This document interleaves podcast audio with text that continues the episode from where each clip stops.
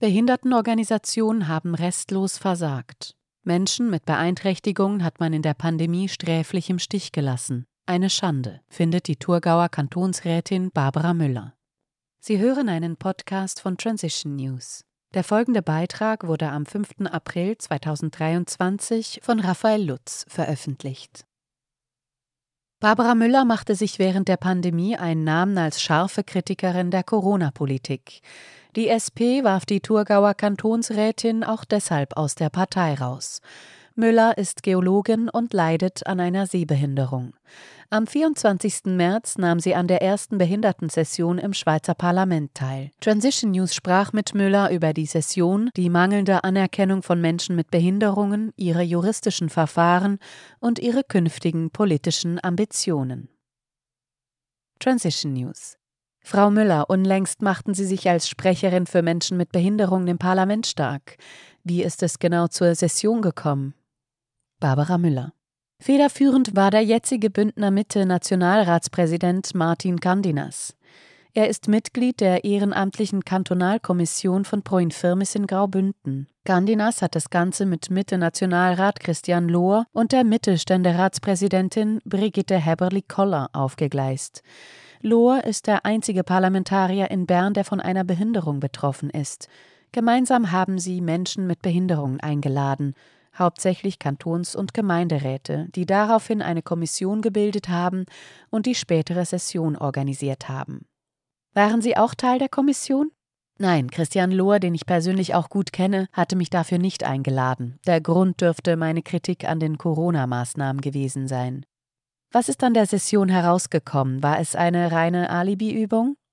Nein, in meinen Augen handelt es sich keinesfalls um eine Alibi-Übung.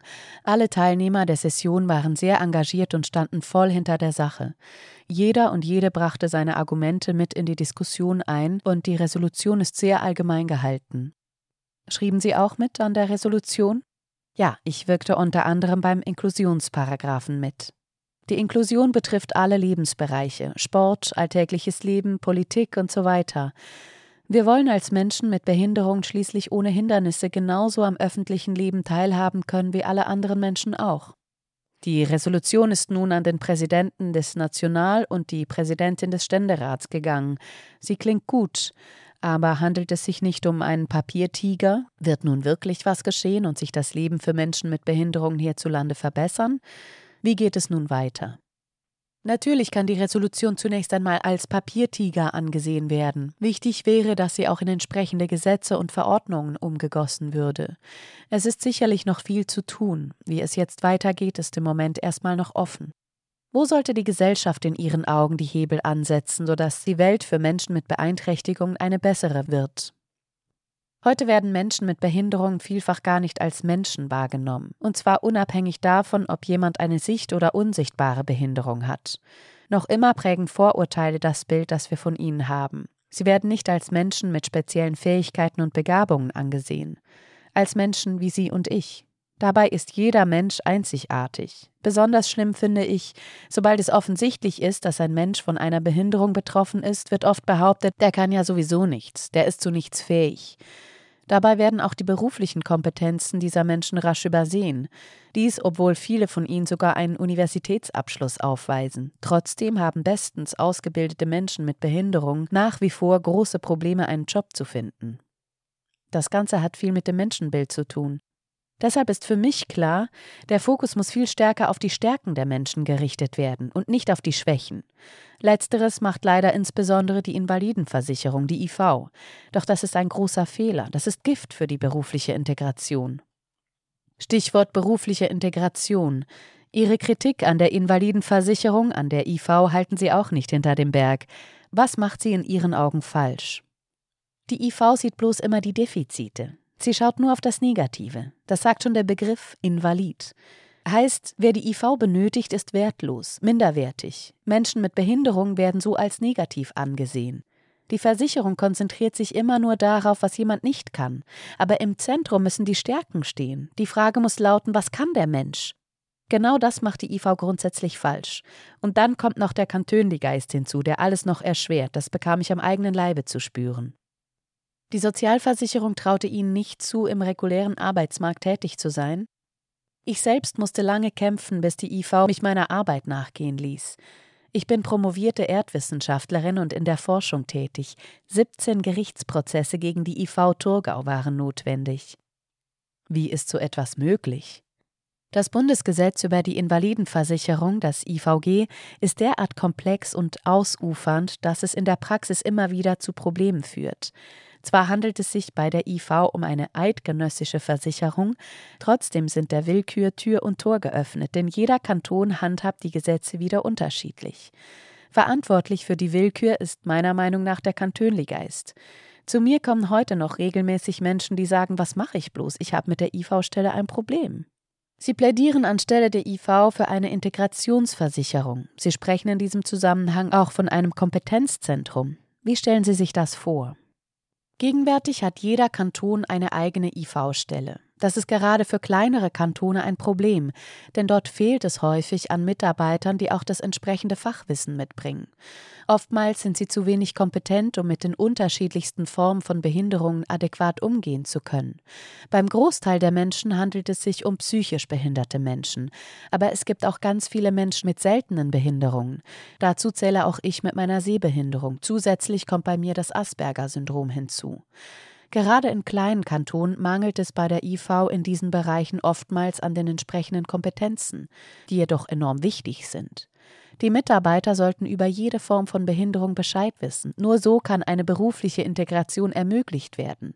Deshalb bin ich der Ansicht, dass Kompetenzzentren für unterschiedliche Arten von Behinderung geschaffen werden müssen. Zentren, die sich auf spezifische Behinderung spezialisieren. In diesen sollten gerade auch die Betroffenen stärker berücksichtigt werden. Sie müssen zwingend auch in die Abklärungen integriert werden. Doch das geschieht heute kaum. Dies auch aufgrund des Arguments, dass die Betroffenen dann möglichst viele Leistungen in Anspruch nehmen würden. So geht ein riesiges Know-how verloren. Die heutige IV entscheidet also stets über die Köpfe hinweg, die Akten und Dossiers werden im Entscheidungsprozess viel zu stark berücksichtigt, der einzelne Mensch wiederum viel zu wenig. Dabei sagen die Akten meist nichts aus über den Menschen. Ich kann von meinen Akten sagen, mein Dossier hat inzwischen 5000 Seiten, darin stehen teilweise schreckliche Aussagen drin. Aussagen, die als ehrverletzend eingestuft werden können. Das sage nicht ich, das sagen Juristen. So geht das nicht. Ihr Fall ist sowieso ein spezieller. Heute ist nicht mehr die IV Thurgau, sondern die IV Zürich für Sie zuständig.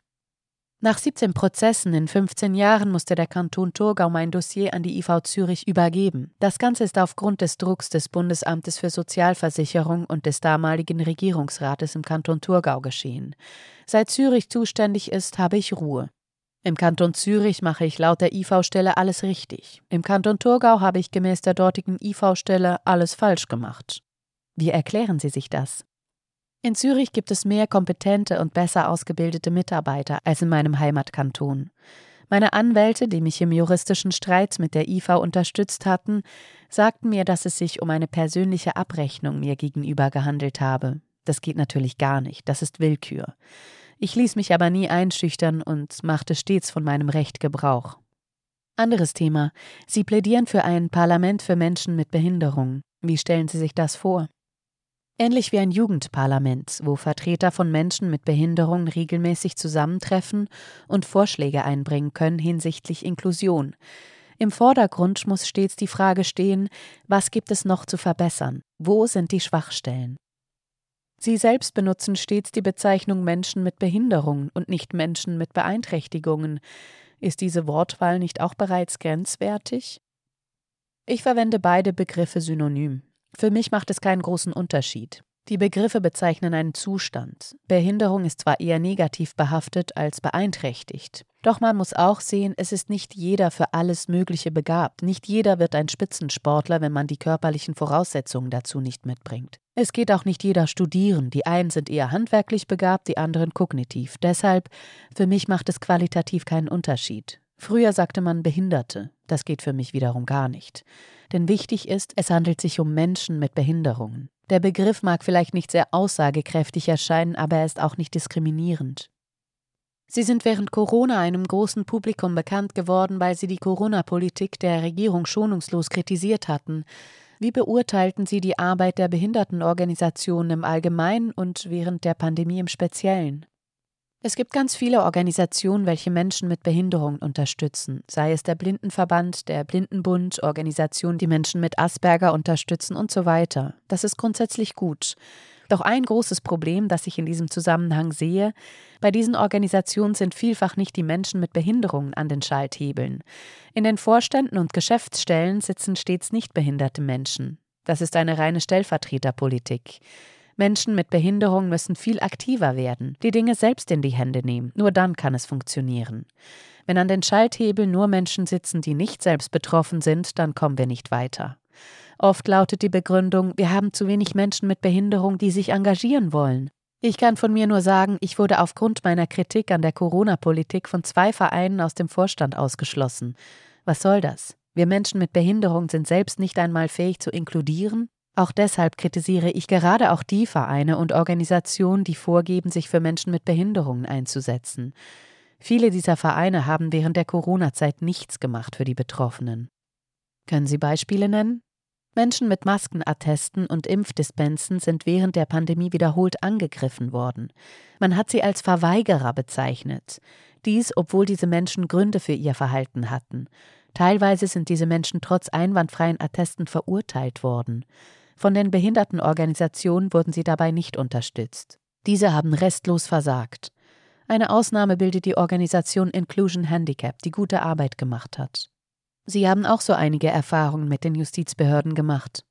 Ich habe viel erlebt. Weil ich keine Maske getragen und mich geweigert hatte, ein Attest zu zeigen, sind mehrere laufende Verfahren hängig. In einigen Fällen bin ich schon freigesprochen worden. Gegenwärtig sind aber noch nicht alle Urteile rechtskräftig. Klar ist aber, bisher wurde ich in keinem Verfahren verurteilt. Ich weiß von anderen Menschen mit Beeinträchtigungen, die verurteilt worden sind. Das ist eine Schande. Im Rahmen der Behindertensession habe ich in meiner kurzen Rede die Forderung aufgestellt, dass die noch hängigen Gerichtsverfahren gestoppt werden. Und in Fällen, wo Menschen mit Behinderung wegen des Nichttragens einer Maske und Ähnlichem verurteilt wurden, plädiere ich dafür, dass die Urteile für nichtig erklärt werden. Das wäre das Minimum. Wie kam Ihre Forderung an? Als ich diese Rede gehalten hatte, sind mir die Leute aus dem Weg gegangen. Eine absolute Farce. Nicht einmal wir Menschen mit Behinderung können zusammenstehen. Wie geht es mit Ihnen politisch weiter? Kandidieren Sie via Aufrecht für den Nationalrat im Herbst? Das ist möglich, gegenwärtig aber noch offen. Was ich aber bestimmt schon sagen kann, für Aufrecht werde ich nicht kandidieren. Sie hörten einen Podcast von Transition News. Mein Name ist Isabel Barth und ich wünsche Ihnen wie jedes Mal einen wunderschönen Tag und sage bis zum nächsten Mal.